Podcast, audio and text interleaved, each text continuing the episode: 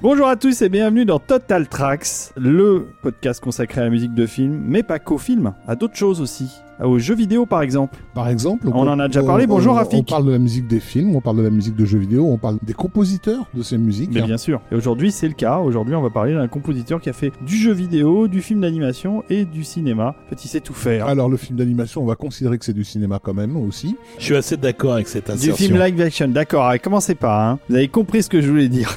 Bonjour lieutenant Desbrosses. Bonjour Caporal David. Ah bah voyons, Allez, rétrogradé direct. On n'a pas souhaité une bonne année à nos auditeurs. Non, parce que le dernier épisode qu'on a fait, on l'a enregistré en 2023, donc on pouvait pas encore vous souhaiter la bonne année. Mais là on peut. Mais là, on peut, on est encore en janvier, donc euh, Exactement. bonne année pleine de musique et d'étincelles pour vous tous. et- et de bonheur, euh, de joie. euh, Et puis on vous souhaite le meilleur et surtout on souhaite le meilleur à Total Tracks pour toute cette année 2024 qui va être euh, riche, riche en musique, riche en composition et surtout on remercie. Nos êtres de lumière, Et voilà, dont je ne donnerai pas l'identité bien sûr parce qu'ils sont encore euh, undercover, ils sont sous couvert, mais ça fait euh, maintenant plusieurs années qu'ils entretiennent l'esprit de la résistance hein, pour rappeler à un monde qui part euh, à volo. En tout cas, il est évident que la musique de film a subi les, les- les assauts répétés d'une grosse machine de guerre allemande sur laquelle on ne reviendra pas une, une fois de plus. Et nos êtres de lumière sont là pour faire briller la flamme de la résistance. Ils sont dans l'anonymat, en souterrain, ils travaillent activement et notamment ils financent nos opérations. Et donc c'est pour eux que je lance euh, ce message de, de bienvenue en leur précisant bien blesse mon cœur d'une langueur monotone. Ils comprendront ce que je veux dire par là. d'accord. Vous les avez euh, sans doute déjà euh, repérés si vous êtes un espion efficace. Ce sont ceux qui nous financent Oui, qui font des dons sur Patreon et sur tipeee.com au mot-clé Total Tracks et qui depuis l'origine de cette émission, de cette idée de résistance, sont là donc chaque mois pour nous donner ce qu'ils peuvent nous donner, ce qu'ils veulent nous donner. Et c'est grâce à eux que ce podcast existe. Si vous pouvez l'écouter, c'est grâce aux êtres de lumière. exactement. Et on va continuer parce que nos êtres de lumière continuent à nous soutenir. Alors merci beaucoup et on attend euh, vos soutiens de plus en plus fervents, de plus en plus euh, forts euh, en cette année 2024 qu'on puisse continuer à développer Total Tracks parce que déjà euh, bah, c'est pas mal, hein. il y en a toutes les semaines pratiquement Olivier. hein. C'est pas pratiquement, il y en a toutes les semaines. Ouais, c'est ça, c'est bien. On espère euh, vous revoir bientôt en vrai. Puis il faudra qu'on se déplace aussi, il faudra qu'on bouge. Ça serait bien parce que euh, c'est pas que Paris. il y Oui, a d'autres gens, il y a d'autres êtres de lumière dans toute la France. Il y a la province. Il y a la Thaïlande, euh, me dit Olivier.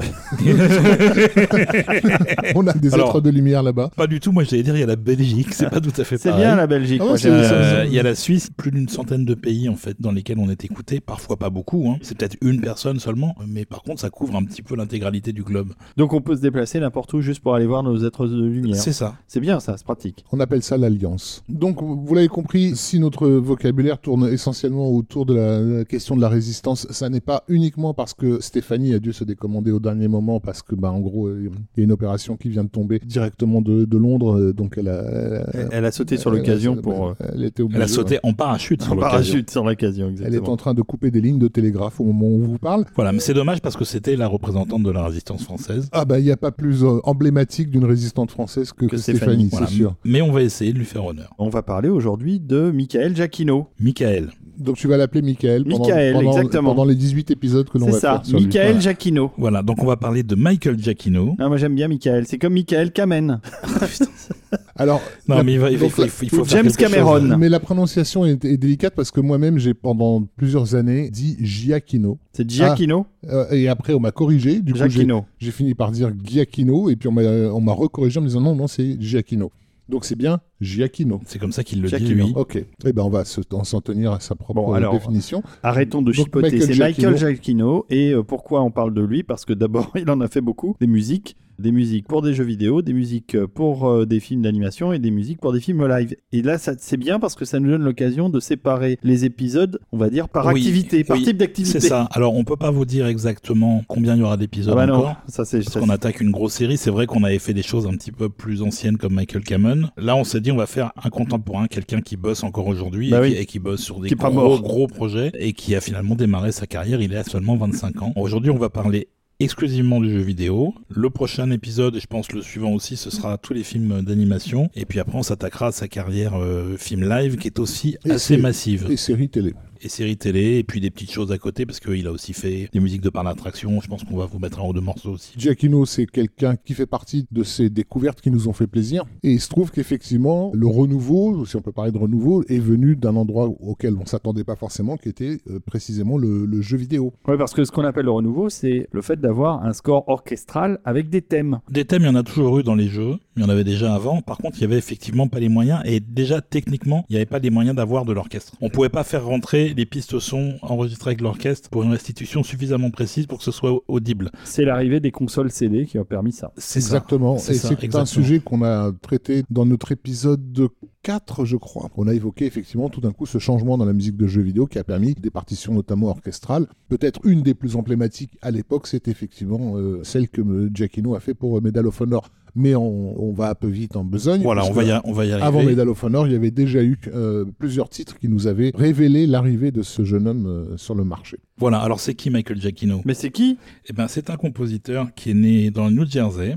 C'est un Américain d'ascendance italienne puisque ses deux parents sont d'origine italienne. Il a la double nationalité. Et puis il a toujours été euh, très très vite euh, passionné de cinéma et en particulier passionné des films de monstres. Ça va revenir après dans sa carrière. Et donc il a commencé à faire du cinéma dans sa cave en faisant ce qu'il avait le plus marqué, c'est-à-dire les films en stop motion de Ray Harryhausen dont on a parlé il y a pas longtemps. Oui, j'ai entendu parler de ce monsieur. Il a été super impressionné par ça et par la musique d'Herman et donc il faisait des courts-métrages en stop motion pour lesquels il faisait lui-même la musique, etc. sans avoir véritablement appris. C'était du bricolage mais euh, il était déjà à fond en fait. C'était un geek avant d'être quelqu'un qui fait partie du milieu. Il est né quand? Il est né en 1967, il a exactement, à quelques jours près, le même âge que moi. bah, Quand il se lance dans le métier euh, et quand il se lance dans le jeu vidéo, il est pas vieux. hein. Alors, il se lance pas dans le jeu vidéo. Pendant ses études, il est suivi par un professeur qui va recommander à sa famille de l'envoyer dans une école artistique, qui va être la School of Visual Arts de New York. Il était fasciné de découvrir que c'était euh, une école où tu pouvais faire ce que tu avais envie de faire. C'était pas une école où tu étais obligé d'apprendre des trucs qui n'avaient rien à voir à ce que tu voulais faire comme métier derrière. C'était un truc qui était lié à toutes les professions artistiques, donc il était super fasciné par le truc. Du coup, il y est allé. Il a une famille qui l'a soutenu, ça c'est important. Ça aide toujours beaucoup. Lors de sa dernière année dans cette école-là, euh, il y a un des profs qui avait un, un appel à candidature pour euh, un poste de stage euh, chez Universal et il a été le seul à répondre. Et il a commencé un stage non payé hein, chez Universal et à partir de là, ça a commencé à faire un peu boule de neige. Alors bon, il mangeait encore de la vache maigre hein, puisque la nuit, il, il travaillait chez Macy's pour payer son loyer, les magasins. Les grands magasins. Ouais, ouais. Et puis il a trouvé son premier job chez Disney dans le marketing. Et en parallèle, il a commencé à étudier la composition, d'abord à la Juilliard School qui est à New York, Hum, très connu. et ensuite à UCLA, puisque Disney, à Los Angeles. Disney a déménagé à Los Angeles, et lui il a suivi. Et donc il va bosser pour la Walt Disney Company et c'est là qu'il va faire ses premières armes dans le jeu vidéo alors. Oui, mais en tant que producteur. Ouais, d'accord. Il s'est retrouvé catapulté producteur sur des projets de jeu, et il a accepté en se disant, bah peut-être qu'en faisant ça, je vais pouvoir moi me placer en tant que compositeur. Mhm. Et effectivement, il avait la possibilité de faire des démos sur les jeux sur lesquels il était producteur. Et il a commencé à faire des scores pour des petits jeux qui étaient euh, édités par Disney Interactive. Entre autres, les versions Sega Genesis de Gargoyles, version Super NES de Moï Mallard in Cold Shadow et euh, toutes les versions euh, portées sur les différentes consoles à l'époque du Roi Lion aussi. Donc c'était du score euh, 8 bits. hein. A- Sega Genesis, c'est la Mega Drive en France. hein. Et c'est le nom américain, Entre-temps, Spielberg avait lancé DreamWorks avec euh, Geffen et Katzenberg. Il a vite euh, senti venir le potentiel du jeu vidéo et il a lancé également DreamWorks Interactive. Giacchino se retrouvait un moment à travailler pour euh, DreamWorks Interactive. Il a commencé par faire le truc qu'il faisait sur plein de jeux, parce que il faisait des maquettes, il y avait des animations de, de créatures, des choses comme ça, pas finies euh, pour des jeux qui étaient en projet. Et il y avait un jeu qui était assez suivi, qui était euh, la version PlayStation de Jurassic Park Lost World, le deuxième film de Spielberg. Oui. Et donc on lui a demandé, comme souvent, Michael, il fait de la musique. Il est compositeur euh, comme ça dans le privé. Il n'a pas fait grand chose en termes de jeu, mais euh, il peut nous faire une maquette quand on va montrer le, le test qu'on a fait au producteur du jeu qui est Steven Spielberg. Et donc il y a une réunion qui est organisée avec Spielberg où Giacchino n'est pas. Et on montre les animations à Spielberg avec la musique provisoire de Giacchino. Et là, Giacchino il reçoit un coup de fil. Il y a Steven Spielberg qui est avec nous là qui voudrait te parler. Donc il débarque dans la salle de réunion et Spielberg lui dit c'est très bien ce que vous avez fait, c'est très bien. Vous avez tout à fait compris. euh, euh, donc c'est vous qui faites la musique du jeu. hein. Euh, D'accord. Et puis euh, bien sûr, on va enregistrer ça avec orchestre. hein. Et là, le producteur qui se liquéfie, il n'avait pas du tout le budget pour ça. Euh, oui, oui, Steven, on va se débrouiller. Et résultat, Giacchino s'est retrouvé du jour au lendemain à composer un score complet pour un gros jeu.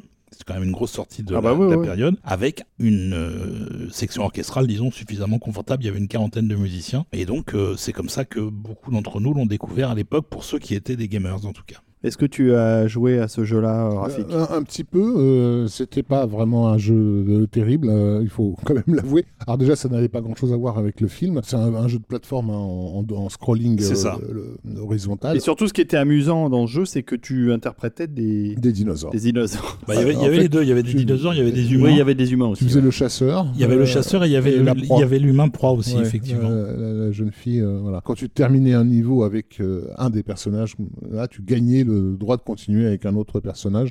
Et puis, ben, ben, en gros, tu ramassais des bonus sur ton. C'est un jeu à patoun, comme dirait le joueur du grenier. Euh, c'était un peu déstabilisant d'avoir une musique euh, pour nous aussi euh, d'une certaine façon familière et agréable parce que jusque-là on avait pris l'habitude de séparer nos expériences quand, quand on jouait, on jouait. Quand on regardait des films et qu'on écoutait la musique de film, on était dans un autre univers. Et là tout d'un coup il y avait euh, il y avait un clash qui moi je sais m'a un petit peu gêné parce que je, je suis censé euh, bah, jouer à un jeu vidéo et en fait je suis préoccupé plus par ce qui se passe au niveau de la musique qu'au niveau du jeu. Et les bruits du jeu, les bruits de tir, etc., me, me gênaient parce qu'ils m'empêchaient d'écouter le score qui avait l'air Hmm. chouette, quoi. Ça m'a pas gêné du tout parce que moi je jouais sur PC beaucoup et on avait déjà des lecteurs CD. Oui. C'était Et on pouvait écouter le score sans jouer et, au jeu. et moi je mettais des bandes originales en fait dans mon lecteur pour écouter ça en coupant la musique du jeu. Donc j'étais pas choqué particulièrement par euh, l'arrivée d'un score orchestral en tant que score du jeu en Mm. fait. Avant de continuer d'en parler, est-ce qu'on n'écouterait Ouais. pas un morceau? Parce que. Oui. hein, Ah bah oui, bah oui, bah oui, se bien rendre sûr. compte quand même de la, Bah oui, de la qualité. de voir à euh, quoi ça ressemble. Donc on va écouter un morceau qui s'appelle Into the Trees. Voilà qui est le thème euh, central, sachant qu'on va en reparler, mais Giacchino, c'est le mec qui fait des thèmes. Pour lui, c'est essentiel. Ça l'est encore aujourd'hui, en 2023.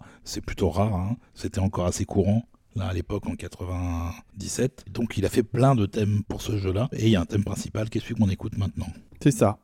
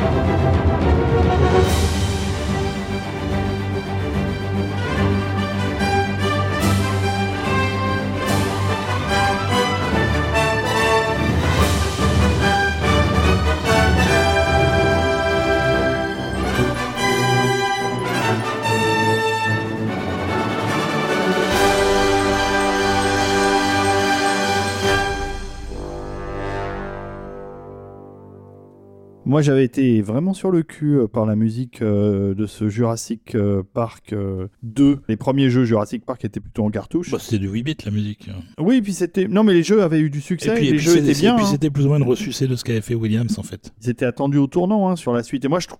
Bon, je trouve que le, le jeu en lui-même, la jouabilité, pas forcément Non, il, euh, est, il, il est pas resté dans terrible. la. Mais, Mais, par contre, mais la euh, musique est vraiment très bien. Par contre, la musique est vraiment bien. Et surtout, Giacchino a fait un thème pour chaque dinosaure, chaque personnage, ah oui, non, c'est chaque super. situation, euh, tout ça euh, pour un orchestre, alors qu'il avait jamais eu d'orchestre avant. Il y a un CD du score. Euh, Il y, a un part. C- il y a un CD du score. Le CD, je sais pas s'il est trouvable encore, mais si vous trouvez le jeu en version PlayStation de l'époque, Ouais, on peut écouter les euh, morceaux. vous le mettez dans un lecteur CD, normalement on peut écouter la musique. Voilà, et donc Spielberg avait vraiment le pif pour ça parce que euh, il a dit après que Giacchino soit parti de cette pièce où ils se sont rencontrés pour la première fois que c'était un jeune John Williams. Il avait juste à l'époque entendu une espèce de maquette euh, synthétique. Il n'y avait pas d'enregistrement évidemment. Il a beaucoup travaillé sur le jeu euh, puisqu'il a bossé près de six mois pour faire la musique alors que le jeu était en, développement. Et c'était euh, le premier ou un des tout premiers jeux PlayStation avec un score orchestral. Voilà, donc c'est vraiment un coup de chance pour Giacchino d'être tombé sur Spielberg qui a apprécié ce qu'il a fait et qui l'a porté sur ce projet-là. Et donc Giacchino a eu de la chance, mais il a aussi mis tout ce qu'il pouvait de son côté, puisqu'il a rajouté de l'argent à ce qui était mis à disposition par la production du jeu pour l'enregistrement parce qu'il n'y avait pas assez de budget pour faire un orchestre vraiment conséquent et il a mis des sous à lui pour avoir le meilleur rendu possible, le meilleur, le plus grand nombre de musiciens possible pour euh, le résultat qu'on connaît en fait.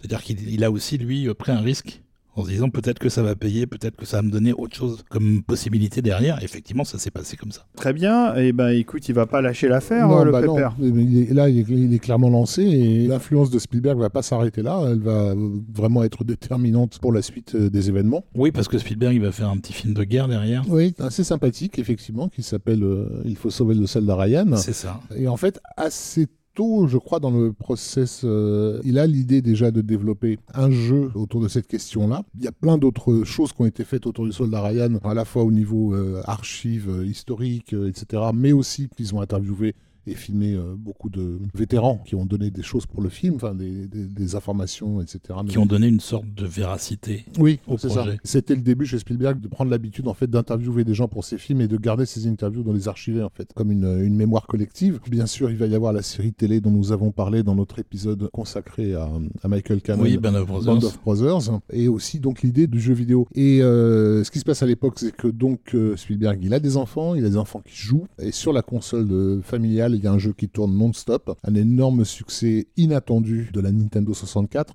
qui est GoldenEye. GoldenEye a plus ou moins euh, installé euh, le FPS, euh, même s'il y avait eu Doom avant qui avait vraiment lancé la, il y avait eu Doom, machine. il y avait eu Doom, Duke Nukem, et puis avant tout ça, il y avait eu Wolfenstein. Et Wolfenstein, tout à fait. Mais le, le, fait est que GoldenEye a vraiment popularisé le FPS en tant que genre possible. quoi. Et aussi, mais ça on insistera peut-être par la suite, cette idée que c'était une époque où on laissait les studios de développement développer.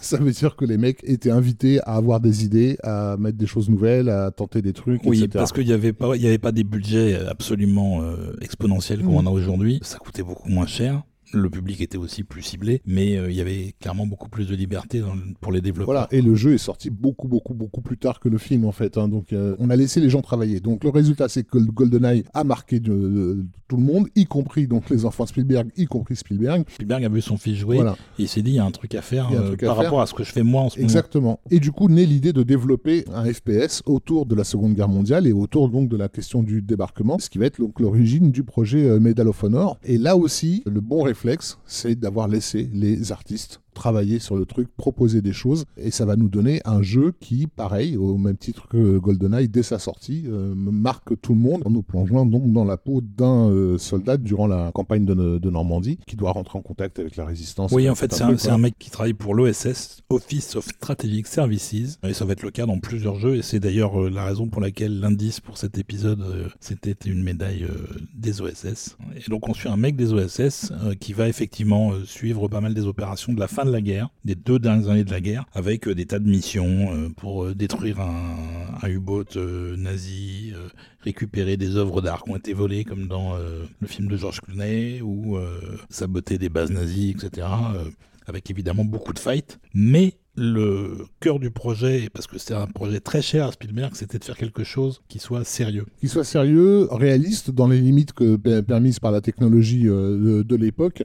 Et en fait, ce réalisme, il passe en grande partie par le son. C'est-à-dire que c'est un jeu, en plus de sa partition orchestrale, rare encore euh, dans le jeu vidéo, qui bénéficie d'un travail euh, sur les ambiances sonores auxquelles on n'était pas habitué. Je me, j'ai le souvenir alors je sais plus si c'est dans le premier ou dans le deuxième, mais de tout un passage dans les égouts, par exemple, où tu entends les, les, les, chiens euh, des Allemands qui s'approchent euh, au loin, etc. Pour l'époque, c'était vraiment immersif. En fait. Et donc ça, effectivement, c'est dû à la carte blanche euh, laissée par Spielberg, parce que c'est vraiment, il faut vraiment insister sur cette idée de, de, carte blanche, et le fait que voilà, on laisse les développeurs bosser et vraiment aller au bout du concept. Il faut savoir que la, sortie de Medal of Honor va en fait donner des, beaucoup d'ailes à la concurrence. Il va y avoir plein d'autres développeurs qui vont être jaloux de se dire pourquoi est-ce qu'ils ont eu le droit, d'une certaine façon, de faire ça. Nous aussi, on, veut le faire. On y reviendra plus tard parce qu'il y a des développeurs qui vont vraiment se définir par rapport à la saga des Medal of Honor. Toujours est-il que donc c'est, comme on l'a vu, très lié à la sortie de Il faut sauver le soldat Ryan, même s'il est, encore une fois, on est dans un jeu vidéo, donc dans quelque chose qui est hum, ludique par définition, ce qui d'ailleurs va poser un problème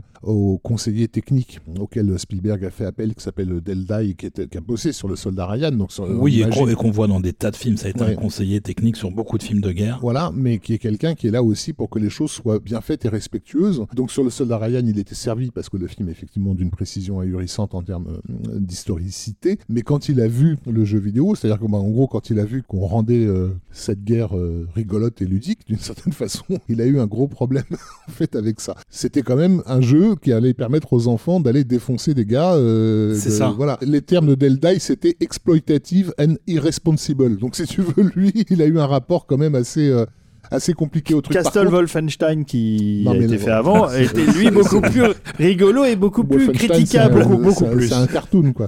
c'est ça. Euh, mais là, là, on est quand même dans, un petit peu dans un entre-deux, dans un, il y, a un flou artistique quand même entre le, le, rigolo et le et, le sérieux. Mais par contre, effectivement, le bruit des armes à feu, le bruit des munitions, enfin, des cartouches qui sortent de ton fusil lorsque tu tires, etc. Tout ça a été très très précisément euh, fait. Et du coup, la musique, elle, va dans la continuité du Soldat Ryan. C'est ça. Alors que Jackie n'avait pas entendu à l'époque ce qu'avait fait William, c'était encore euh, en post-prod, et lui il était déjà en train de travailler sur le jeu. Bien évidemment, Spielberg avait vu le potentiel qui a été confirmé par ce qu'il a fait pour Lost World. Bien évidemment, Giacchino est revenu. C'était un coup de génie, un coup d'éclat de la part de Spielberg, clairement. Et je propose qu'on écoute le thème qu'il a fait pour Medal of Honor avant d'aller sur la composition. En fait, on a commencé cet épisode avec euh, les quelques notes de trompette de ce morceau, mais d'ailleurs, le, le reste du morceau est juste absolument ma magnifique. C'est un thème qui présente euh, en gros le thème des alliés, qui va devenir le thème principal de la franchise Medal of Honor pendant un certain temps. Et il est euh, extrêmement bien pensé. Il est bien, il est très bien.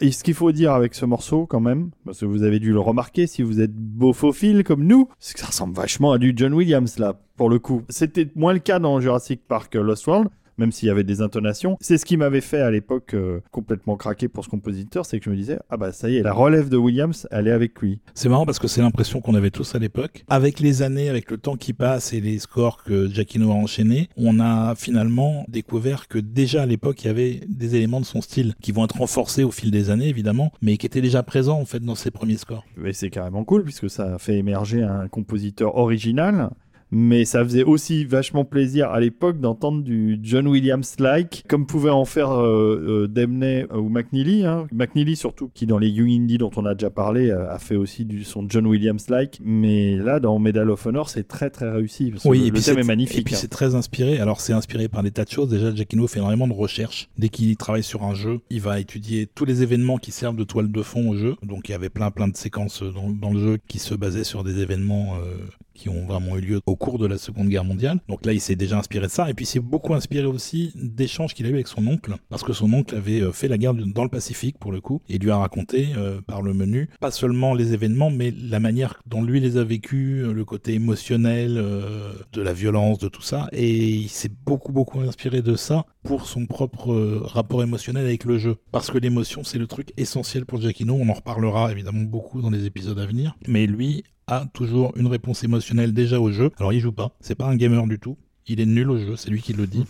Donc il joue pas au jeu, il regarde quelqu'un jouer. C'est un des développeurs en fait qui joue pour lui qui lui montre le jeu, et lui, fait La, et lui fait la musique. Et lui, il analyse ça et il transcrit ça en termes musicaux. Et ça sort euh, assez naturellement, apparemment. Et en plus de sa propre réponse émotionnelle, il se base aussi sur les réponses émotionnelles qu'il imagine pour les personnages. C'est-à-dire que pour lui, c'est toujours avant tout de raconter une histoire. Donc ça tombait bien qu'il se retrouve sur un jeu comme Medal of Honor, qui est un jeu assez scénarisé, avec un vrai développement, en fait, et non pas juste un enchaînement de séquences de baston sans vraiment lien entre les différents trucs, quoi. Et paradoxalement, le jeu va être un énorme carton, mais c'est aussi le jeu qui va enterrer DreamWorks Interactive, puisque ils ont contracté tellement de dettes il y a tellement de choses qui ont coûté plus que ce que ça rapportait que la, boîte est presque en faillite et va être rachetée avant que le jeu devienne un carton par Electronic Arts. Et Electronic Arts, eux, ils vont savoir produire euh, les suites sans perdre trop d'argent parce qu'ils en ont produit un paquet, toujours avec euh, Michael Giacchino euh, aux commandes de la musique. Pas toujours, mais parfois. Alors, on a un deuxième morceau du premier Medal of Honor parce que c'était important. Alors, moi, je vous dis, l'album, il est vraiment exceptionnel. Tout est super tout est ultra thématique. Il y avait des thèmes pour tous les personnages, pour les lieux, parce qu'il y a pas mal de lieux différents. Mais il a même fait des motifs selon les différentes armes. On récupère des armes en cours de mission. Il y a plusieurs armes différentes disponibles dans le jeu. Il y a un motif pour chaque arme. C'était un malade à ce niveau-là. Et donc, il a fait un truc extrêmement riche, extrêmement bien écrit. C'est déjà un progrès en termes d'écriture par rapport à ce qu'il y avait dans le jeu précédent. Et il va continuer comme ça à progresser rapidement dans les jeux suivants. Et donc on va écouter un deuxième morceau qui s'appelle Ruken Sabotage. Ruken Sabotage Voilà, qui est un morceau que j'ai choisi. Alors c'est un des morceaux de ouf euh, parmi 15 euh, morceaux de ouf qui est sur le disque. Oui, vous pouvez y aller les yeux fermés. Hein, j'ai choisi, choisi celui-là parce qu'il y a le thème qui va revenir dans les jeux suivants, qui est le thème des nazis, qui, ah. arrive au milieu du morceau. Jawohl, très bien, bravo, Mein Herr. Et il est encore, c'est très Williamsien aussi d'ailleurs. oui. Et c'est très très bien pensé. Et surtout euh, dans ce disque, il y a des morceaux d'action euh, excellentissimes. Ah ouais, ça c'est clair. Il sait faire. C'est parti pour euh, Rugen Sabotage.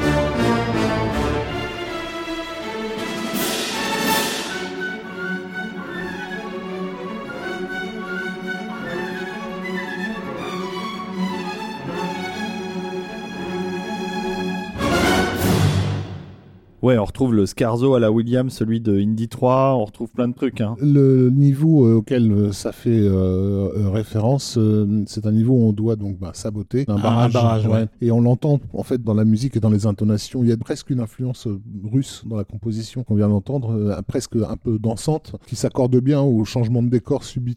Parce que c'est- je crois que c'est le quatrième ou cinquième niveau du, du jeu. On est passé par vraiment des ambiances très très différentes. C'est pour insister sur le fait que à chaque fois, euh, les musiques de Giacchino, comme tu l'as dit, essaient de capturer l'émotion spécifique à, à l'instant. Il y, a, un- il y a- il y a un côté rush dans ce, dans ce niveau, puisqu'à un moment donné, tu dois ouvrir les vannes avec la flotte Ouais. qui coule et tout ça. Et cette musique s'accorde très bien. euh. Oui, sans pour autant être ultra massive. C'est-à-dire que c'est des petits pupitres comme ça d'instruments qui jouent euh, les uns avec les autres. C'est pas tout l'orchestre qui joue en même temps tout le temps, qui est un truc qui se fait plus couramment aujourd'hui. Non, c'est finement écrit en fait. C'est pensé comme de la musique de film, en fait. Et d'ailleurs, euh, Giacchino dira toujours que pour lui, entre la musique de télé, la musique de film, la musique de jeu, il n'y a pas de différence. Il aborde ça de la même façon. C'est euh, sa réponse émotionnelle à lui et le point de vue des personnages. Tout ça avec pour objectif de raconter une histoire. C'est pas du tout une musique qui a été faite comme par exemple euh, ça se faisait dans les autres jeux, qui est une musique d'accompagnement d'un niveau sur lequel on sait que les joueurs va, va passer du temps. Et du coup, on, on était souvent limité à une, à une ritournelle, à un truc qui tournait Oui, en oui, boucle. une boucle, ouais. Là, on a un développement thématique d'une certaine façon au fil du jeu. Il y en a que deux à l'époque hein, qui font ça. Il y a euh, Giacchino donc euh, aux États-Unis et euh, Nobuo Uematsu euh, au Japon avec la saga des Final Fantasy. Donc, bien évidemment, en 2000 sort la suite de Medal of Honor qui s'appelle Medal of Honor Underground. Ouais, c'est celui dans lequel il y a Stéphanie. C'est celui dans lequel il y a Stéphanie, qui s'appelle en fait dans le jeu Manon Baptiste, qui est un personnage de résistante, qui travaille pour l'OSS aussi, et qui est inspiré d'un personnage réel qui s'appelait Hélène Deschamps-Adams, qui était une résistante euh, qui a été extrêmement euh, mise en avant après la guerre, parce qu'elle a survécu tout simplement. Bah, c'est déjà ça. Ah, c'est déjà un talent, hein, et qui a fait partie de l'OSS aussi. Et donc c'est une histoire euh, encore plus poussée que celle du premier, avec euh, un côté plus sombre et plus triste d'une certaine façon. On ressent un petit peu dans la musique, parce que euh, Manon Baptiste, elle a perdu son frère qui a été tué par les nazis, et quelque part tout ce qu'elle fait, c'est pour retrouver la liberté de son pays et euh, venger son frère. L'ambiance est très différente par la force des choses, un peu moins militarisée que dans le premier. On est vraiment là, pour le coup, dans un film de résistance, hein, comme son titre l'indique, de underground. Et d'ailleurs, je crois que c'est dans celui-là hein, qu'il y a le passage dans les égouts, qui était vraiment un, un niveau extrêmement marquant. C'est possible qu'il y ait des, des égouts dans le jeu, effectivement. Il y a pas mal de jeux chat-souris. euh, Voilà, où tu passes d'une personne à l'autre, tu es accueilli par un quelqu'un, etc. Enfin, a- voilà. Mais du coup, le- le- la musique, euh, j'imagine, se met à- au diapason de, de ce changement de style. Oui, parce que quelque part, c'est la résistance civile. Mhm. Et donc, c'est à la fois plus personnel pour les personnages et euh, beaucoup moins organisé militairement que ne l'était le premier. Et ça. ça se ressent aussi dans la musique. On a moins le côté fanfare, en fait, dans ce deuxième Medal of Honor. Est-ce qu'on n'écouterait pas un morceau Très On- volontiers. On peut écouter le thème de Manon, qui en plus doit aussi sonner français. Alors Giacchino avait hésité à mettre de l'accordéon, puis finalement il l'a fait quand même, en se disant on va aller dans le cliché mais pas trop. Ça marche bien pour signifier qu'on est en France, mais c'est juste un élément d'un score qui est encore une fois euh, très thématique, très riche, euh, avec évidemment de l'action, de l'action, de l'action. hein. De l'action, tu en veux, tu en auras. On écoute ça?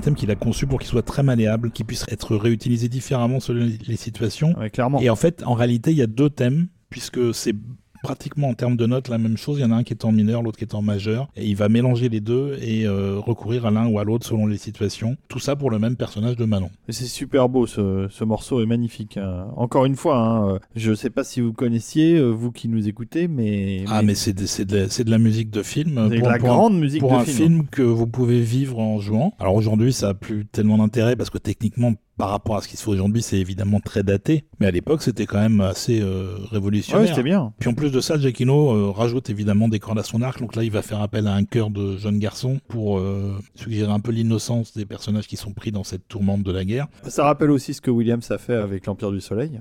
C'est différent, mais il y a aussi Un ces petit cœurs de jeunes garçons un petit euh, peu, oui, c'est vrai. Qu'on retrouve dans l'Empire du Soleil. vrai, bah, je pense que Giacchino, il était très au fait de la musique de film. Dès qu'il a découvert qu'il pouvait acheter de la BO, euh, il a commencé à, à collectionner. Donc euh, c'est un vrai geek. Vous l'avez peut-être vu par vous-même, mais il avait fait une fois une conférence qu'il devait faire à Paris. Il n'a pas pu venir, donc il l'a faite en vidéo. Et pendant la conférence, il y avait des extraits de films qui étaient diffusés. Et le reste du temps, on l'avait en vidéo dans la salle. Et il dialoguait avec son intervieweur en France. Et donc à un moment donné, il y a un extrait qui est projeté. Donc on ne le voit plus, Et l'extrait terminant, on revient sur, sur la cam qui est dans son bureau. Et lui s'est pas rendu compte qu'il était à nouveau euh, visible. Et il était en train de jouer avec deux figurines euh, de films Pixar et de faire une bataille. Il avait euh, 40 ans à l'époque. Voilà, et donc on trouve aussi dans ce jeu plein d'autres thèmes, plein d'autres motifs. Il y a le thème des nazis qui revient également. Euh, et le score est euh, de très très bon niveau également. Ça se classe parmi les meilleurs scores de l'année si on les met euh, aux côtés des scores de films qui sortaient à l'époque, alors qu'il y avait encore des trucs vachement bien euh, au début des années 2000. Voilà, et puis ben, on enchaîne, hein, puisque le succès appelant euh, un troisième jeu, ils vont en faire finalement deux en 2002. Le premier, c'est euh, Allied Assault. Débarquement allié, je crois que c'était en français. C'est le troisième jeu de la franchise qui, comme son nom l'indique, nous propose la séquence du débarquement Ouais. euh, d'Omaha Beach. qui est vraiment réussie et vraiment ultra immersive. Et euh, pour le coup, c'était euh, après la bataille, mais c'était euh, le, le soldat Ryan. C'était vraiment ça, quoi. mais qui nous fait également pas mal voyager à l'île Assault, puisque j'ai retrouvé avec plaisir mon Algérie natale dans, dans, dans certains niveaux. oui, il y a y l'Afrique. On doit se fighter avec un tank tank. tigre Ouais, qui est assez brutal dans Ouais, le jeu. ouais. Moi, j'étais très très fan des Medal of Honor, donc euh, en plus de ça, il y avait implémentation. euh, je crois que c'est dès le deuxième euh, de- d'un multijoueur. Donc j'ai commencé à beaucoup jouer en multijoueur Oui. euh, à cette époque-là. Et il y a une grosse équipe donc de développement qui est dépêchée sur ce jeu pour qu'il soit prêt dans les temps, qui va mener donc à engager des tas de jeunes qui n'en veulent, dont un groupe de développeurs qui va former le studio Infinity Ward, dont on reparlera par oui, la suite. assez rapidement. Assez oui. rapidement. oui. Et donc Giacchino, là, sur euh, Débarquement Allié, euh, n'a pas le temps de tout faire. Donc il est assez coutumier de reprendre pour des franchises des musiques des jeux précédents. C'est ce qu'ils vont faire là. Ils vont reprendre les scores des deux premiers. Mais Giacchino insiste quand même pour que le jeu ait aussi des nouveaux thèmes. Donc il va faire cinq morceaux qui sont toujours du même niveau. C'est toujours super bien. Et je propose d'ailleurs qu'on écoute le fameux morceau dont on parlait de l'attaque du, Du tank du, tigre du tank tigre. euh, dans la Casbah. ouais. Voilà. C'est encore une fois euh, un bon gros morceau d'action bien velu.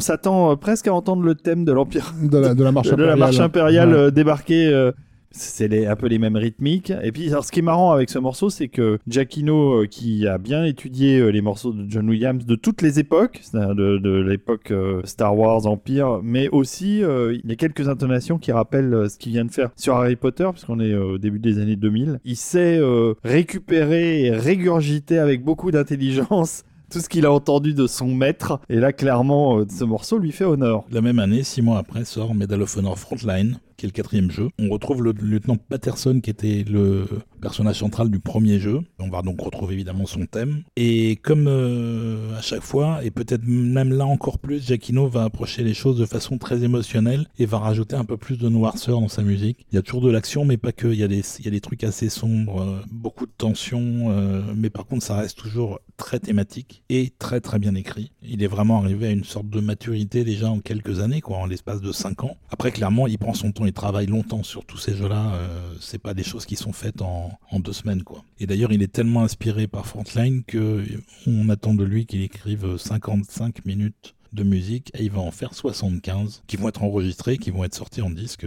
Et donc il y a eu des, CD pour ces trois jeux-là. Pour Medal of Honor, Medal of Honor Underground et Frontline, il y, a eu, il y a eu un CD pour chacun des jeux qui était trouvable à l'époque, qui doit être relativement introuvable euh, aujourd'hui, je pense. Voilà. Et après, il y a eu un coffret de beaucoup plus de Medal of Honor encore, euh, puisqu'il y a aussi du Christopher Lennertz, entre autres, dans le coffret, qui va prendre la suite sur certains jeux, qui est sorti chez La La Land, qui doit être, je pense, introuvable aussi aujourd'hui. Parce que le père Giacchino, euh, il va commencer à beaucoup travailler. Parce que euh, là, pour l'instant, on se concentre sur le jeu, mais parallèlement, euh, il chôme pas. hein. Bah, parallèlement, il a commencé à travailler à la télé, mais ça, on en parlera dans un autre épisode. Mais il ne lâche pas le jeu parce que c'est là où il a commencé. Puis en plus, il s'est attaché aux équipes avec lesquelles il travaille, puisqu'il Bah travaille oui. toujours plus ou moins avec les mêmes. Et donc tout ça est enregistré comme les scores précédents par le Northwest Symphonia, qui est un orchestre de Seattle. Beaucoup de jeux à partir de là, euh, puisque c'est un peu Honor qui a donné le ton, vont être enregistrés là-bas dès qu'il y a besoin d'un orchestre, tout simplement parce que les musiciens de Seattle ne sont pas soumis au règlement de l'American Federation of Musicians, qui implique que quand une musique euh, est enregistrée pour un support, par exemple pour un film, quand tu veux exploiter cette musique, par exemple sur un disque, tu dois repayer les musiciens. oui. Et à Seattle, c'est un package. Tu payes une fois pour l'enregistrement, c'est plié. Tu fais ce que tu veux avec la musique. Tu peux la mettre dans une pub, tu peux la mettre dans ta culotte, ce que tu veux. Mmh, Dans ma culotte, oui. Et tu ne repayes pas. C'est pour ça que les jeux vont aller beaucoup enregistrer là-bas. Et donc, Giacchino va évidemment se faire une, une bonne relation avec l'orchestre parce qu'il va leur donner beaucoup, beaucoup de travail. Et d'ailleurs, la musique de ce jeu-là, Frontline, va être enregistrée en même temps que celle de Débarquement Allié. Les cinq morceaux qu'il avait fait pour Ouais. Débarquement Allié. Sachant que la Frontline, il a fait tout le score par contre. Mhm. Bah, il aurait peut-être fait tout le score de l'autre s'il avait eu le temps, mais c'est vrai que là, c'était un peu chaud. Et du coup, on va écouter aussi un morceau de Frontline, qui est, je crois, aussi un morceau d'action assez ample, assez généreux, comme tout ce que faisait Giacchino à l'époque, qui s'appelle Manor House Rally. C'est une séquence d'infiltration, je crois. Et ben, c'est parti.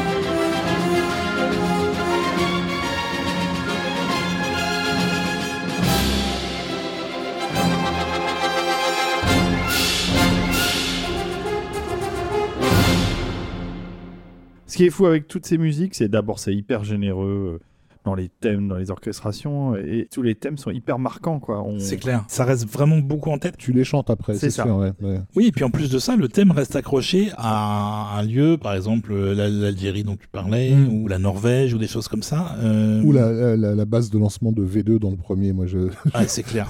on y a passé du temps dans cette base. C'est clair. Et d'ailleurs, il y fera des clins d'œil après. Et c'est vraiment euh, le meilleur avocat possible pour défendre l'approche thématique d'une composition pour l'image, que ce soit pour la télé, pour le cinéma, pour le jeu. Le fait de mettre des thèmes accroche la musique de manière absolument indissociable à l'image. La musique d'aujourd'hui, elle est souvent pas euh, difficile à dissocier d'un film. On peut la mettre sur un autre, personne verra la différence y compris nous d'ailleurs. Et donc, euh, bah, je trouve ça bien, bien dommage. Et Giacchino, lui, il a la bonne approche. Et en plus, il a visiblement le thème facile. Et donc, Rafik parlait tout à l'heure d'Infinity Ward et de la concurrence qui se développe vis-à-vis de ce type de jeu. Bah en fait, ouais, Infinity Ward, c'est effectivement un studio de, développement avec des petits génies qui ont été très très marqués par euh, ce qu'ils ont vu justement avec les Medal of Honor, qui participent donc du coup à la production de à l'île de Assaut et qui vont être d'une certaine façon débauchés par la concurrence développer un jeu qui puisse rivaliser avec euh, la, très très haute qualité euh, technique euh, et ludique de Medal of Honor. Et ils vont donc travailler sur un jeu qui, dans son développement, est littéralement titré Medal of Honor Killer.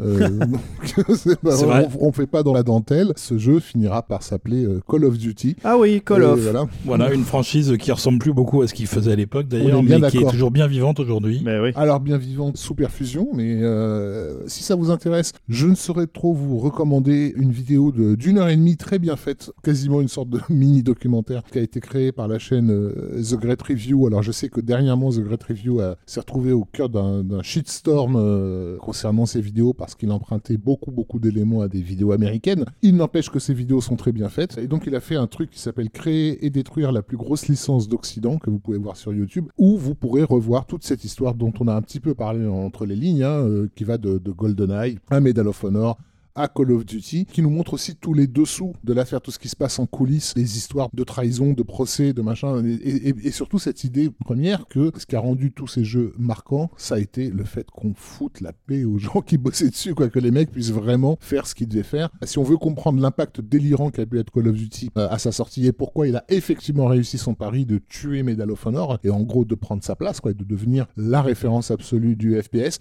c'est parce qu'il y avait des artistes derrière. Quoi. Et ça, c'est la, vidéo est très très bien faite à ce niveau-là. Oui, et puis il fallait une nouveauté en plus qui n'était pas dans les Medal of Honor pour euh, arriver à s'imposer. Et la nouveauté, c'était de mettre en place un système de jeu qui est beaucoup plus basé sur les... le travail avec les ailiers, c'est-à-dire qu'il y a une intelligence artificielle qui contrôle les autres personnes de l'escadron qui vont travailler de concert avec toi pour t'aider à avancer dans la, dans la mission. Parce que c'est vrai qu'il y avait quand même une entorse un peu euh, faite à l'histoire avec les Medal of Honor, qui était le, bah, le fait que tu fasses des opérations tout seul. C'est vrai que, bah, en gros, tu avais au bout d'un moment la sensation que tu avais gagné la guerre euh, avec un seul fusil, quoi.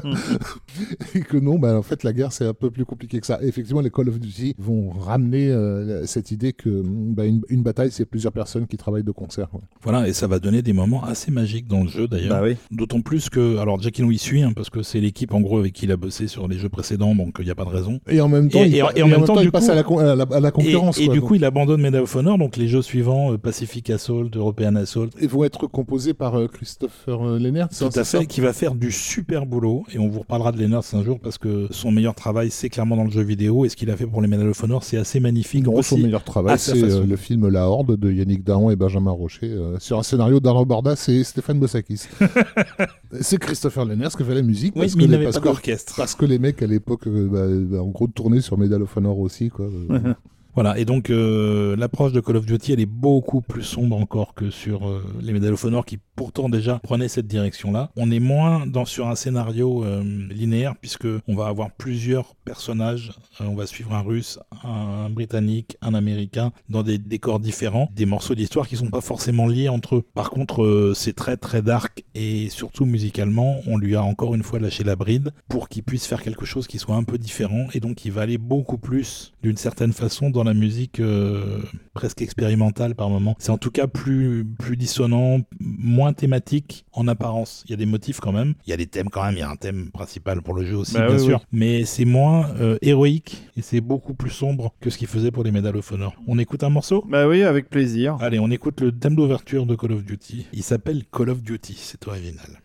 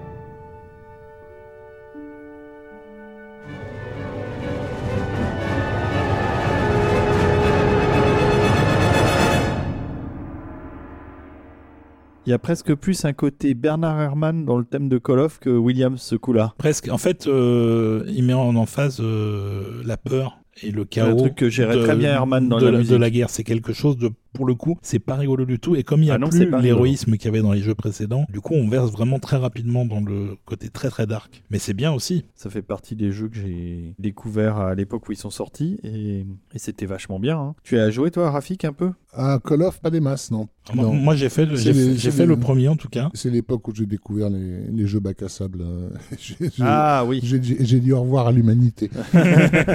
Tu parlais tout à l'heure, Rafik, du fait que Giacchino développait des morceaux complets, alors que sur les jeux, il y a souvent des boucles. Et il y a des moments dans Call of Duty qui vont justement lui permettre d'aller encore plus loin dans ce sens-là, puisqu'il y a des moments où, euh, par exemple, il y a une séquence d'assaut, où tu sais qu'à partir du moment où l'assaut est donné, que quelqu'un donne le go, tout le monde y va, c'est-à-dire ton personnage que tu joues toi et tes équipiers et qu'il faut un temps X globalement pour arriver sur euh, le, le final de l'assaut et que donc il a un temps à peu près figé pour écrire un morceau et donc il fait un morceau avec des développements qui suivent l'action comme si c'était un film en fait. C'est-à-dire qu'on se rapproche encore de la composition très millimétrée pour l'image et donc ça donne des choses assez magnifiques euh, dans le score euh, parce que ça marche du feu de Dieu quand on joue. C'est vraiment très très immersif. euh, c'est pas du tout une musique qui te sort du jeu, au contraire, elle te fait encore plus rentrer dans le mouvement de l'histoire en fait. On a un deuxième morceau pour Call of Duty Oui, ou- bah justement, on a, on a une scène comme ça un petit Ah peu. bah, c'est intéressant. Je crois que c'est les Russes pour le coup. Le morceau s'appelle Red Square. Voilà, c'est bien un- possible. c'est un- C'est une séquence d'assaut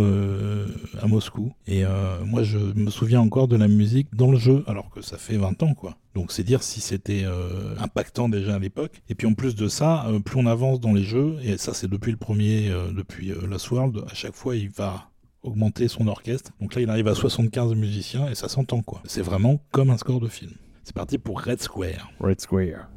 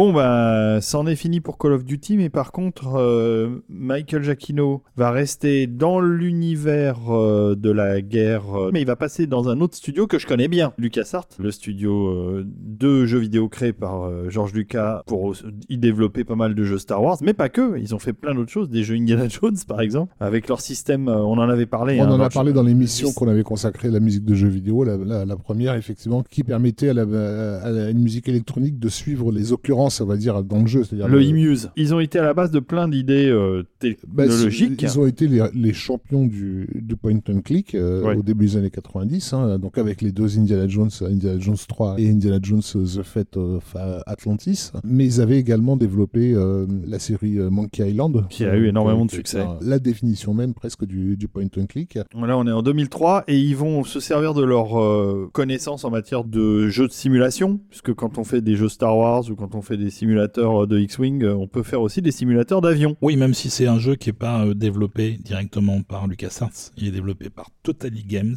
Clairement, ils ont apporté leurs connaissances techniques. euh, Leur expérience, en tout cas, a été euh, sûrement utile à Totally Games pour finaliser un jeu qui est très très chouette. C'est un simulateur de pilotage. Et j'y ai joué, Secret Weapons over Il Normandie. y avait plein de modèles, euh, disons, expérimentaux d'avions qui datent effectivement de la période de la Deuxième Guerre mondiale, mais dont certains ont très peu volé, voire n'ont jamais volé, qui sont sont euh, pilotables dans le jeu. Exactement. Et au fil des missions, puisqu'on se balade pas mal entre euh, la bataille d'Angleterre, l'Afrique du Nord, la Chine, la bataille de Midway, la Norvège, l'Allemagne, etc. Et donc à chaque euh, nouvelle mission, on change d'avion. Voilà. Et donc comme tu disais, la musique cette fois-ci s'adapte à l'action. Exactement. C'est-à-dire que on va avoir des segments qui sont conçus pour s'enchaîner, quel que soit le ce qui se passe après. En fait, tout doit pouvoir s'enchaîner de manière fluide avec différents paliers selon qu'on se dirige vers la victoire ou qu'on commence à mal jouer. Et, euh, on se dirige plus vers le, final qui sera un final de défaite parce que tu vas mourir. Et tout ça est fluide et tout ça est euh, parfaitement maîtrisé par la machine alors que c'est des petites sections de musique qui sont associées en fait euh, de manière différente selon le joueur en fait. Et donc la musique de Jacquino, elle est au niveau Ah bah oui. Giacchino là il s'était mis un challenge, il voulait que ça sonne comme la musique d'un vieux film de guerre. Donc il a cité entre autres Escadron 633 et Quand les aigles attaquent. Et il voulait vraiment retrouver cette esthétique sonore là. Et pour ça, on lui a donné les moyens, mais alors euh, c'est assez énorme quand même, puisque c'est toujours enregistré à Seattle avec le Northwest Symphonia, mais cette fois-ci, il avait 110 musiciens. Donc c'est quand même euh, du gros volume. Et il y a un disque qui est sorti aussi de ça, euh, qui a été publié par euh, La La Land Records. Je sais pas s'il est encore disponible non plus, malheureusement, mais c'est super bien. Encore une fois, c'est vraiment dans la continuité. Par contre, en termes de style, globalement, on est toujours un peu dans la même euh, approche. hein. Euh, ça va être le cas pour quasiment tous les morceaux qu'on va avoir dans le dans l'épisode. C'est quelque chose d'assez martial, d'assez militaire, euh, mais bon, c'est tellement bien écrit que moi, personnellement, je m'en lasse pas. Juste une petite note par rapport à, ce système en fait de mini-séquences musicales qui s'accordent en fait à l'action. J'avais interviewé Christophe Héral, qui est un compositeur de musique de jeux vidéo très très très très ap- apprécié, qui m'a raconté que ça a été inventé par Mozart, qui était en fait des jeux de cartes que l'on faisait dans les dans les soirées à l'époque de Mozart, où en fait il- l'idée c'était de composer euh, une mini partition et sur chaque carte il y avait un, un- un petit morceau musical et on battait le- les cartes et en, en les étalant on les jouait l'une après l'autre. Oui, donc il, donc il fallait que ça il s'enchaîne. fallait que ça s'enchaîne, Ouais. voilà. Tous les systèmes musicaux euh, mis en place dans le jeu vidéo, finalement, se- sont basés sur cette vieille. euh, Trop fort Amadeus, déjà compositeur de jeux vidéo avant même que le jeu vidéo existe. On va écouter le thème principal de Secret Weapons of Normandy. Alors c'est un thème, encore une fois, assez emphatique, mais qui démarre assez lentement. Il y a bien 20 mesures où on entend juste un grondement de cuivre en arrière-plan qui symbolise en fait le démarrage du moteur, Du de la- moteur. de l'avion avant qu'il décolle. Et ensuite on passe évidemment sur le thème héroïque des Battle Hawks, qui est le- l'escadron euh, allié qu'on suit dans le jeu. C'est parti.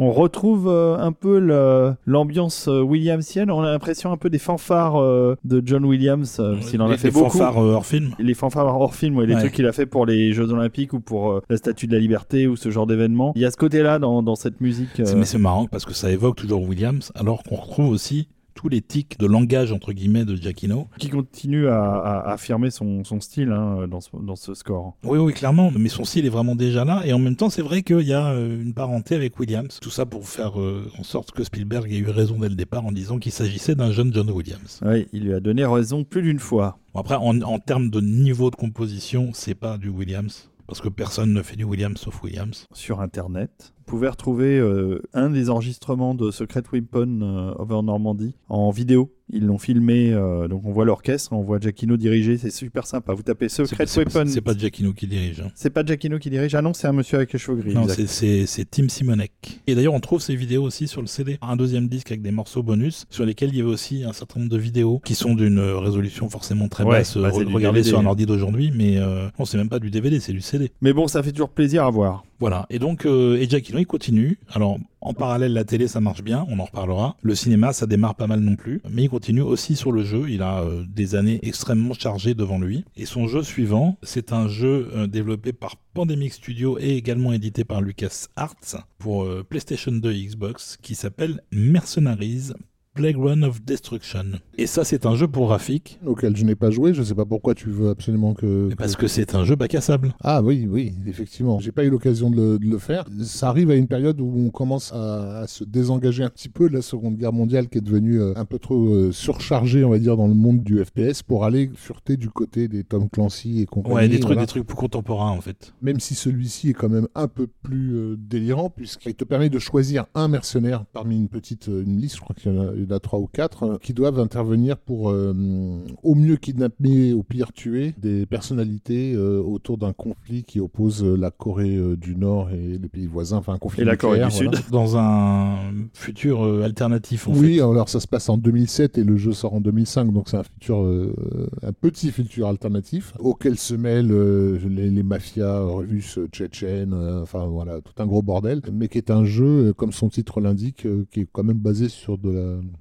du gros foutraque, quoi. Enfin, c'est-à-dire, c'est pas, Oui, et puis c'est pas, c'est- c'est pas, ça- c'est pas Hit- Hitman, euh, c'est c'est pas le, le principe, c'est pas d'arriver en c'est- infiltration. Non, c'est pas du stealth, c'est c'est vraiment du gros bourrin. Et j'ai pas fait le jeu non plus. hein. Et en plus de ça, Giacchino commence à ne pas avoir le temps. Il est très pris au Il a, il a un succès euh, exponentiel qui fait qu'il va commencer à avoir de moins en moins de temps pour travailler sur des projets, euh, même si ça lui tient à cœur. Et c'est le cas sur ce jeu-là, puisque il va co-signer le score avec euh, quelqu'un qui était son assistant depuis pas mal de temps et qui apparemment est très très efficace. Et s'avère aussi être un excellent compositeur, un mec qui s'appelle Chris Tilton, qui va faire euh, pas mal de trucs avec Giacchino, euh, jusqu'au moment où Giacchino va carrément lui laisser la main complète sur certains projets. Et là, ils se partagent la tâche, mais euh, le thème principal sonne clairement comme du pur Giacchino. Donc ce thème principal s'appelle Bad Girls Don't Look at Explosions, c'est ça? Parce que ce que je connais c'est la pochette du jeu où vraiment c'est littéralement ils sont en train de marcher alors que derrière eux t'as tout qui pète quoi. Non, non, c'est un peu plus euh, tarbiscoté que ça en termes de titre. Le, le thème s'appelle Mercenaries Men Theme. C'était recherché. Allez, Zou Zou, mon kiki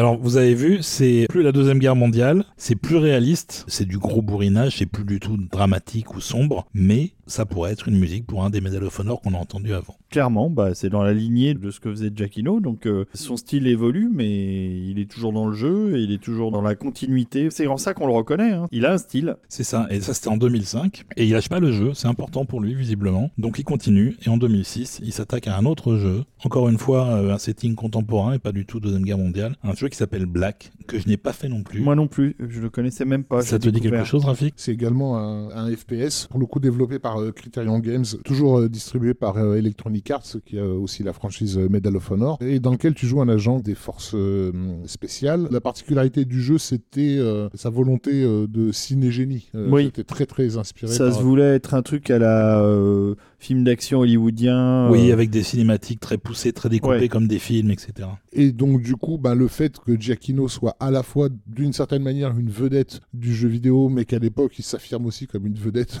du cinéma, ça colle assez bien. Sans parler du fait, on en parlera dans les épisodes suivants, qu'il a fait la série Alias pour J.J. Abrams et que du coup tout cet aspect un peu espionnage, il en est également coutumier. Je me demande en fait si lui-même est pas au bout d'un moment un peu lassé parce que depuis le début il est quand même coincé sur le FPS, c'est-à-dire que on l'a jamais trouvé sur un projet euh, de jeu euh, extrêmement narratif, je sais pas moi, euh, machin genre The Last of Us ou des jeux de cet ordre-là. On l'a pas vu non plus sur des vrais bacs à sable. Est-ce qu'il en a pas marre en fait au bout d'un moment du bah, jeu je, je, pense pas tout simplement parce que en parallèle il y a eu la télé, il y a eu Alias, il y a eu Lost qui est en train de démarrer euh, et qui va être euh, le carton qu'on sait. Et puis il commence à y avoir des films et entre autres du travail avec Pixar. Donc de son point de vue à lui, il y a une variété parce que l'approche musicale sur les Pixar par exemple est pas du tout la même que celle qu'il a sur les jeux vidéo. Mais euh, à côté de ça, il y a effectivement ce problème de temps qui est de plus en plus impactant, on va dire, sur sa carrière. Et donc sur ce jeu-là, Black, il va encore une fois laisser la main à Chris Tilton, mais cette fois-ci presque intégralement puisque le seul truc qu'il va faire dessus, c'est de coécrire avec lui le thème principal. Le reste, c'est pas lui. Après, le score est quand même vraiment très bien. Et le thème est encore une fois très Giacchino, même si Chris Tilton a peut-être mis sa patte aussi. Et le thème a été enregistré dans un studio euh, majeur dans l'histoire de la musique de film, puisque c'est le Newman Scoring Stage, l'endroit où Alfred Newman dirigeait toutes les partitions de la Fox. Euh,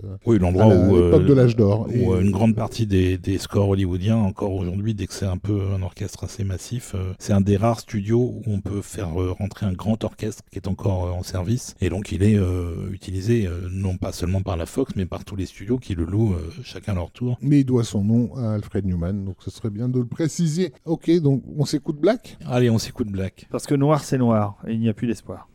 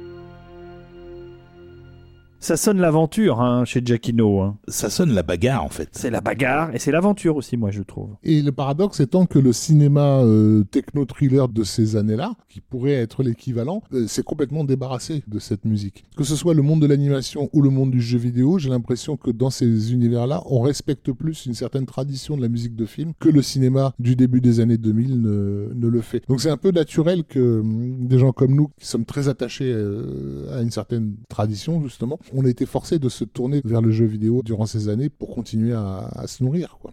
Et euh, d'autres qui cherchent à se nourrir, c'est euh, Electronic Arts, parce que Medal of Honor, ils l'ont euh, usé, Ils l'ont saucé. et essoré.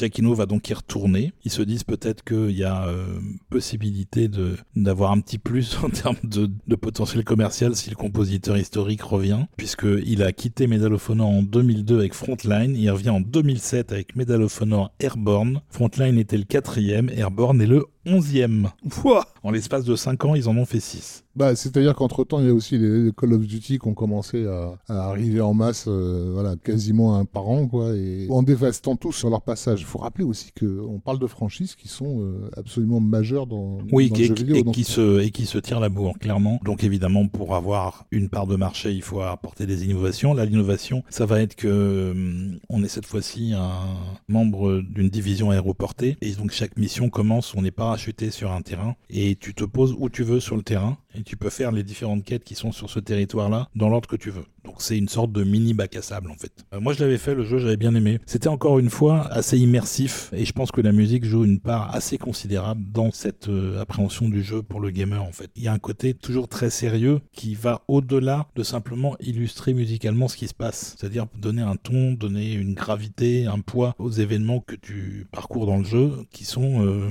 clairement le, le point fort de, des Medal of Honor de cette époque-là en fait. Donc déjà on va écouter le thème principal d'Airborne. Ben oui, parce que là tu nous as mis l'eau à la bouche quand même. Encore une fois, Giacchino, c'est à l'époque, c'est une machine à thème, donc euh, vas-y. euh, Ah bah, on se Nouveau lâche, hein. Medal of Honor, nouveau thème. Ah bah, c'est euh, parti. C'est reparti. C'est assez sombre, encore une fois, c'est assez dramatique, tout en étant un peu guerrier. C'est parti.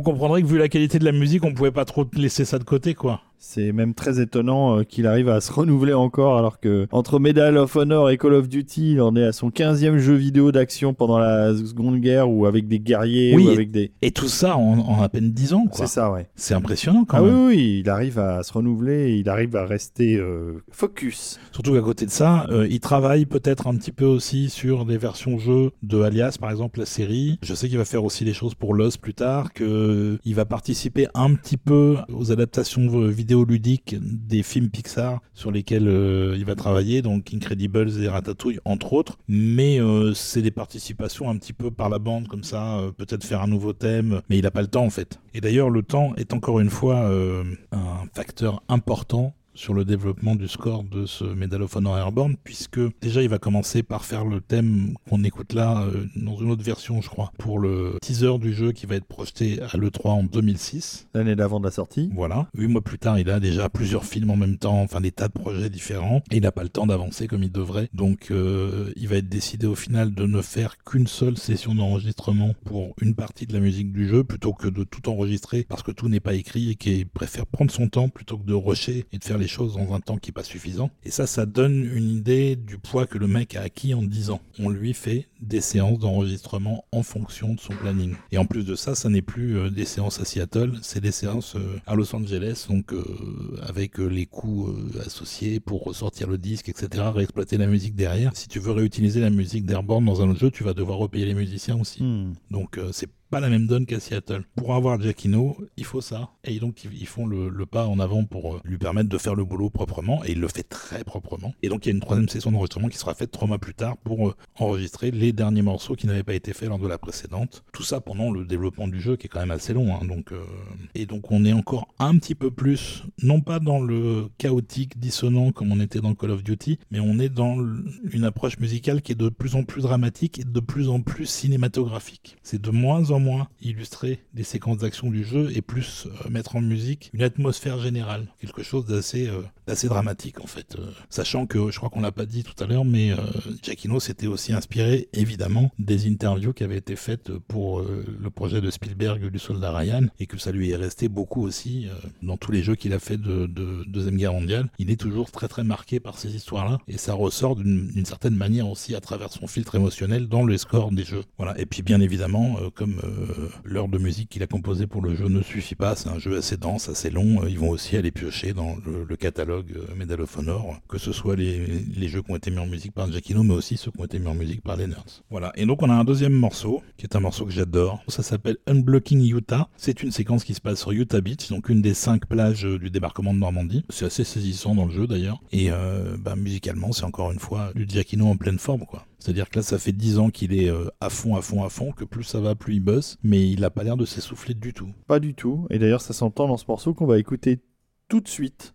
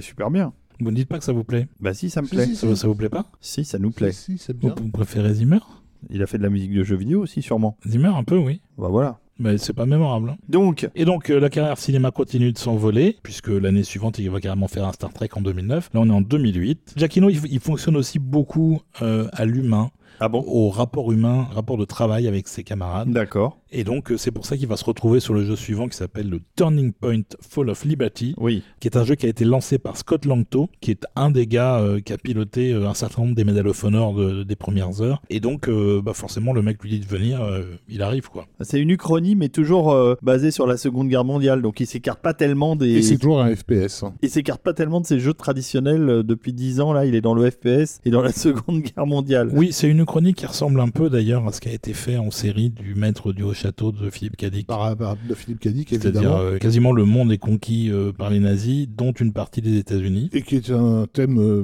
beaucoup plus ancien qu'on ne l'imaginerait, puisqu'il existe un film, hélas méconnu, mais que je recommande vivement, qui s'appelle It Happened Here. Film de 1964 qui en français s'appelait En Angleterre occupée, réalisé par le futur historien du cinéma euh, Kevin Brownlow, qui est un, projet complètement dingue, euh, qui a mis 8 ans à se monter et qui en fait raconte l'occupation de l'Angleterre par les nazis, mais sur un style euh, semi-documentaire. en fait, C'est- probablement le premier documentaire à avoir jamais été fait. C'est une Angleterre occupée. En gros, tu t'aperçois que ben, il se passe la même merde que s'est passé en France. Quoi. Les Anglais se dénoncent les uns les autres allègrement, etc. Et donc, ben, ça n'avait pas été tenté sur le territoire américain, mais là, avec euh, Turning Point, il y a cette idée dès le début que l'Angleterre, l'Europe ont déjà été conquis et que maintenant c'est la côte est des États-Unis qui vient de tomber. Sauf que là, tu joues pas un militaire dans le jeu, tu joues en fait un ouvrier. Tu hein. joues un ouvrier, ouais. Tu joues pas du tout quelqu'un qui a un entraînement euh, de quelque sorte que ce soit pour la guerre. Le mec, il doit juste survivre à des forces d'invasion euh, nazies qui arrivent en masse à New York avec beaucoup, beaucoup de destruction, etc. Moi, j'avais fait le jeu, j'avais commencé le jeu et le jeu était quand même pas mal buggé. Et à un moment donné, il y a un bug qui m'a énervé, j'ai lâché l'affaire. Donc, je suis jamais allé très très loin en fait. C'était pas exceptionnel en termes de développement le truc. Quand ton éditeur s'appelle Codemasters et que t'es pas fichu de masteriser ton code, effectivement, c'est problématique. C'est clair. Et en plus, musicalement, il y a encore des bonnes choses. On est plus dans le versant Call of Duty, c'est plus chaotique, plus sombre et plus dissonant que les autres musiques de jeu de Giacchino. Ça reste honorable. Mais c'est déjà un petit peu moins inspiré que tout ce qu'on a eu avant. Et je dis absolument tout ce qu'on a eu avant, tous les morceaux de tous les albums euh, des jeux précédents. Là, euh, il y a des choses qui ressortent un petit peu, mais moins. Donc on sent déjà peut-être une petite forme d'essoufflement de la part de Michael Giacchino. Voilà, mais on va quand même écouter un morceau. Bah oui, ça serait sympa. C'est le morceau d'ouverture, euh, ça s'appelle tout simplement le main title.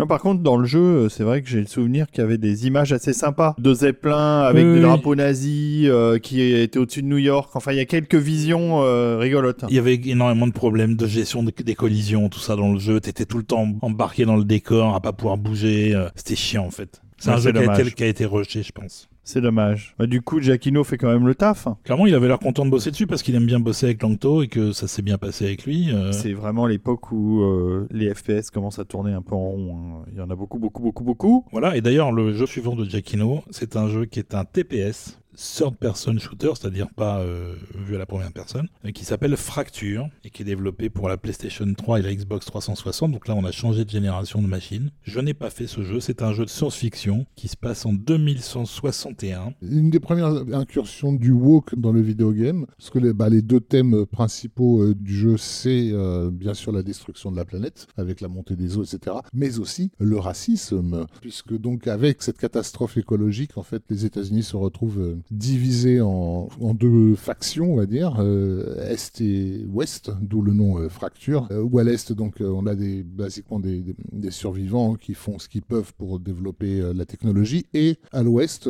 des gens qui ont décidé de modifier leur ADN pour, pour devenir adaptés, on va dire, aux nouvelles conditions Hmm. météorologiques de la planète. Donc on les appelle les Pacificains. Voilà. Et en gros, cette Amérique euh, fracturée euh, se fout sur la gueule. quoi. Ceux de la côte Est, en fait, ils ont développé des technologies qui leur permettent de modifier le décor. Donc, Ouais, tout- c'est tout le c'est- principe c'est du ça, jeu- tout le principe du jeu, c'est de pouvoir modifier le terrain Voilà. pour l'élever ou l'abaisser, pour pouvoir ça. faire des choses, accéder à des endroits, tirer, etc. te planquer, tout ça. Donc, euh, j'ai jamais testé, hein. euh, je sais pas ce que ça vaut. Visuellement, il y a un côté, il y a une espèce de mélange SF, steampunk. C'est pas mal, c'est un peu original. Après, euh, le moteur du jeu, moi j'y ai pas joué. Après, il faut que le moteur du jeu soit bon pour que ce genre de truc euh, fonctionne. Et puis qu'il y ait quand même des... un scénar quoi, qui tienne la route. Et puis musicalement, ben, euh, c'est encore une fois un caméo, puisque Giacchino il ne fait que le thème principal, coécrit avec toujours le fidèle Chris Tilton et également un nouveau venu qui s'appelle Chad Saiter, qui est aussi un de ses assistants, qui va aussi faire une carrière pas mal en termes de composition, puisqu'il va faire une super musique pour la version jeu vidéo de Star Trek en 2009. Celle qu'avait fait Giacchino euh, pour le film. C'est ça, qui est presque aussi bien que ce que Giacchino a fait pour le film. Donc franchement, c'est du très bon niveau. Euh, et donc c'est les deux euh, assistants qui vont charger de faire le score du jeu. Et Giacchino, il participe juste un peu pour le thème. Mais le thème est sympa, donc on se dit pourquoi pas le mettre à nos auditeurs et à nos êtres de lumière. Mais oui, euh, je pense que c'est une bonne idée. On va écouter ça tout de suite alors. Allez, Ziva.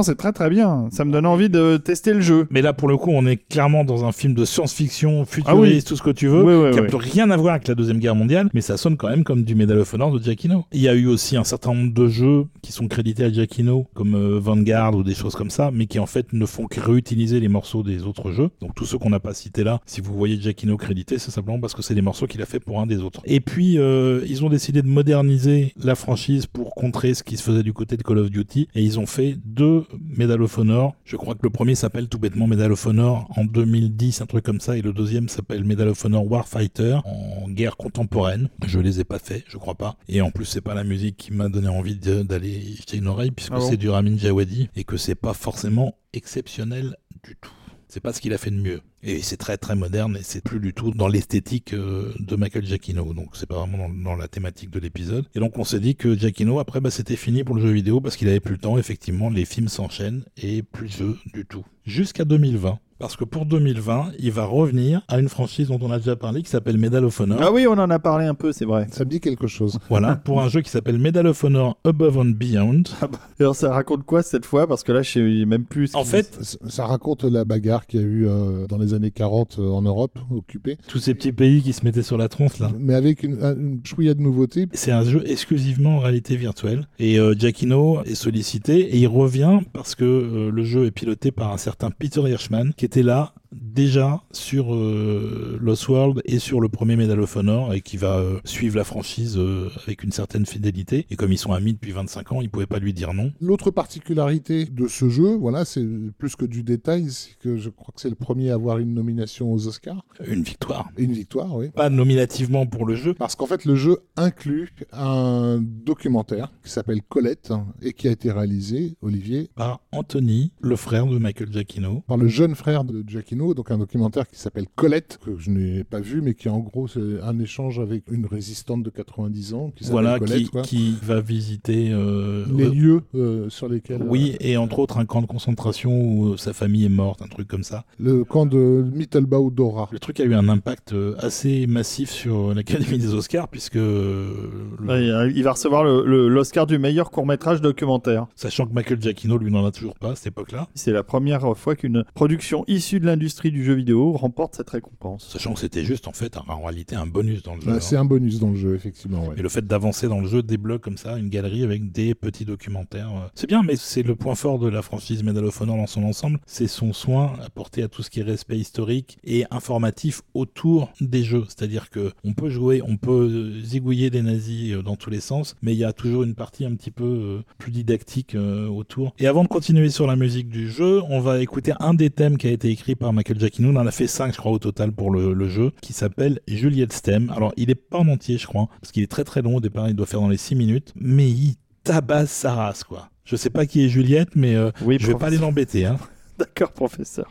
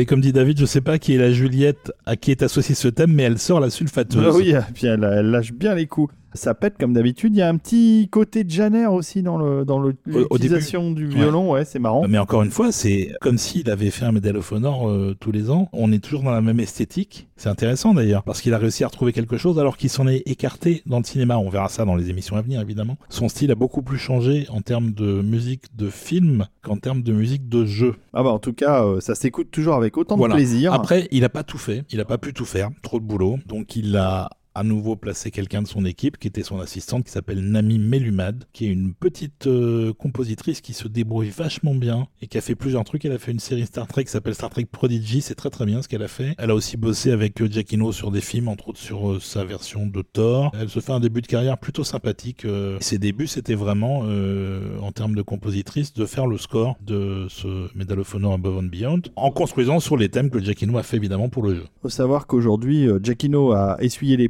des premières euh, musiques symphoniques dans le jeu vidéo. Et Aujourd'hui, les, les productions de jeux vidéo ont les mêmes budgets que les films. Non, mais c'est même plus gros en fait. C'est même plus gros. Et donc, euh, C'est c'est plus rentable de faire un gros jeu que de faire un gros film. hein. il y a, y a clairement euh, plus trop de différence, on va dire, en termes de, de production euh, sur un jeu vidéo que, que- et sur un film. Enfin, Giacchino, lui, il doit plus voir trop la différence aujourd'hui. En tant que compositeur, pour lui, un film, un jeu, ça doit être un peu la même, euh, le même taf. Bah, sauf qu'il fait plus de jeux, sauf celui-là, c'est un peu l'exception. hein. Et donc, il avait jamais évidemment euh, testé la réalité virtuelle avant. Ah oui, il va pouvoir essayer. Il a dû la tester, ça veut dire qu'il a dû jouer lui-même. Ouais. Parce que tu peux pas avoir Bah quelqu'un qui là, joue tu pour peux. toi. Non. Il a été extrêmement euh, séduit par le procédé. Et il dit que les cartouches émotionnelles qui lui ont permis de se nourrir pour composer ce qu'il a composé pour le jeu sont venues encore plus vite que d'habitude, de par le côté extrêmement immersif et extrêmement impliquant de, de la VR. En disant aussi qu'il n'y avait aucune interruption, c'est-à-dire que quand tu regardes quelqu'un qui joue, c'est quelqu'un qui joue, c'est pas toi. Quand tu regardes un film avec le réalisateur, bah, t'es dans la salle, tu vois, il y a des gens qui passent, euh, il y a des perturbations en fait. En VR, il n'y a aucune perturbation, t'es tout seul dans le jeu en fait. Il dit qu'il a été pas mal inspiré par cette expérience-là, et effectivement, il a fait que 5 morceaux, mais c'est des putains de morceaux. Donc euh, moi je dis chapeau. Et moi, je propose qu'on reste dans l'immersion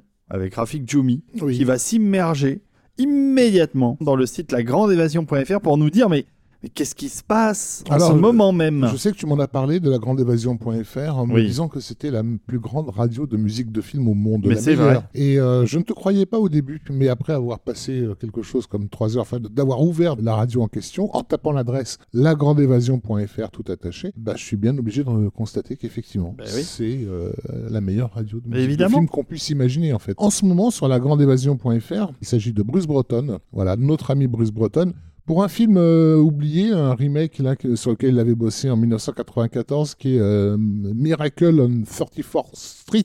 Oui, Euh, Miracle sur la 34e voilà, rue. Tout à fait. avec Richard Attenborough. Tout à fait, une sorte de conte de Noël. euh, Ils ont dépensé sans compter d'ailleurs pour avoir Richard Attenborough. Qui était pourtant un peu un dinosaure déjà à l'époque. C'est ça Donc euh, voilà, remake du film homonyme avec la toute jeune Nathalie Wood. C'était donc Rafik Djoumi, directeur marketing de La Grande Évasion, Oui. accompagné de David Ogia, directeur de la communication de La Grande Évasion. Oui, mais on aime bien la grande évasion d'ailleurs. C'est pour ça qu'on le dit à chaque fois. On aime beaucoup. Et ça nous permet de passer des journées euh, entières à écouter de la musique de film et, et souvent découvrir des choses qu'on ne connaît pas. Je pense que pour les gens qui bossent euh, au casque, euh, au bureau, ou qui bossent chez eux, euh, que ce soit les illustrateurs, etc., enfin, qui ont besoin de se concentrer, je pense que c'est assez idéal, la Ah oui, c'est grandévasion.fr. il y a quelques chansons, il y a assez peu de chansons, mais il y en a quelques-unes. Pas beaucoup. C'est surtout du score, Ouais. et surtout, euh, c'est la variété. Pendant que je suis en train de vous parler, on vient tout d'un coup de switcher de Bruce Breton au Gobelin avec euh, un titre que je ne connais pas, qui est un film de d'Enzo Castellari de 1977, La Via della Droga, c'est ça? La Via della la, Droga, de- de la, drogue, la ville de la drogue, donc j'imagine. La rue. La rue de la drogue, merci. Donc un Policiotesco de 77 que je n'ai pas vu. Je ne connais pas le- la, la- la musique, euh, mais bon, bah, c'est- si c'est les gobelins, à mon avis, ça doit péter aussi. Ça Elle est bien. tabasser. Et alors, petite note, puisque tu parlais des gens qui travaillent en écoutant La Grande Évasion, on enregistre aujourd'hui pour la première fois dans les locaux de Capture Mag.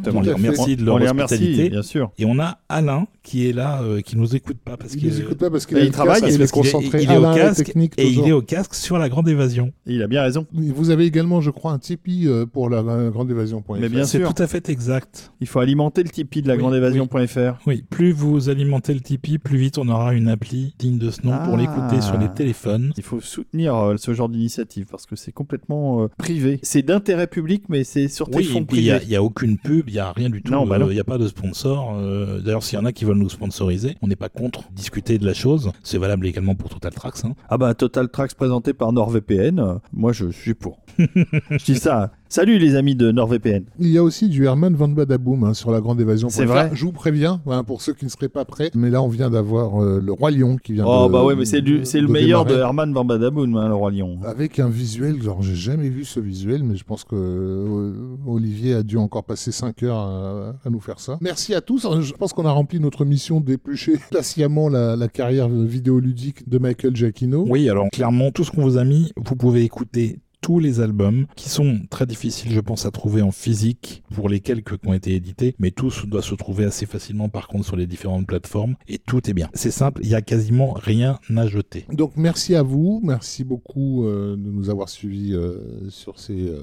deux heures. euh, Oui, deux heures. hein. ouais, ouais, ouais, ouais. Merci à nos êtres de lumière toujours d'être là. Oui. En espérant vous avoir fait découvrir quelques trucs. Et puis on se retrouve la prochaine fois pour continuer à parler de Michael Giacchino parce, que ça me paraît on est- indispensable. On est, ouais, on est parti pour une petite saga euh, conséquente. ouais. Et donc on vous laisse avec le thème principal, écrit tout fraîchement en 2020 par Giacchino pour Medal of Honor Above and Beyond. Encore une fois, c'est euh, quelque chose qui regarde un petit peu vers le passé, vers ce qu'il avait fait déjà thématiquement. Il y a des liens évidemment avec ce qu'il avait fait sur les premiers jeux de la franchise, tout en étant quelque chose d'assez nouveau aussi, mais dans un- une approche stylistique qui est toujours un peu similaire, puisque c'est du jeu de Seconde Guerre mondiale et que quelque part, euh, Michael Giacchino est celui qui a donné le ton à l'époque. Donc euh, à très bientôt, gros bisous. Gros bisous. À Bon. bientôt. On vous embrasse. Bisous.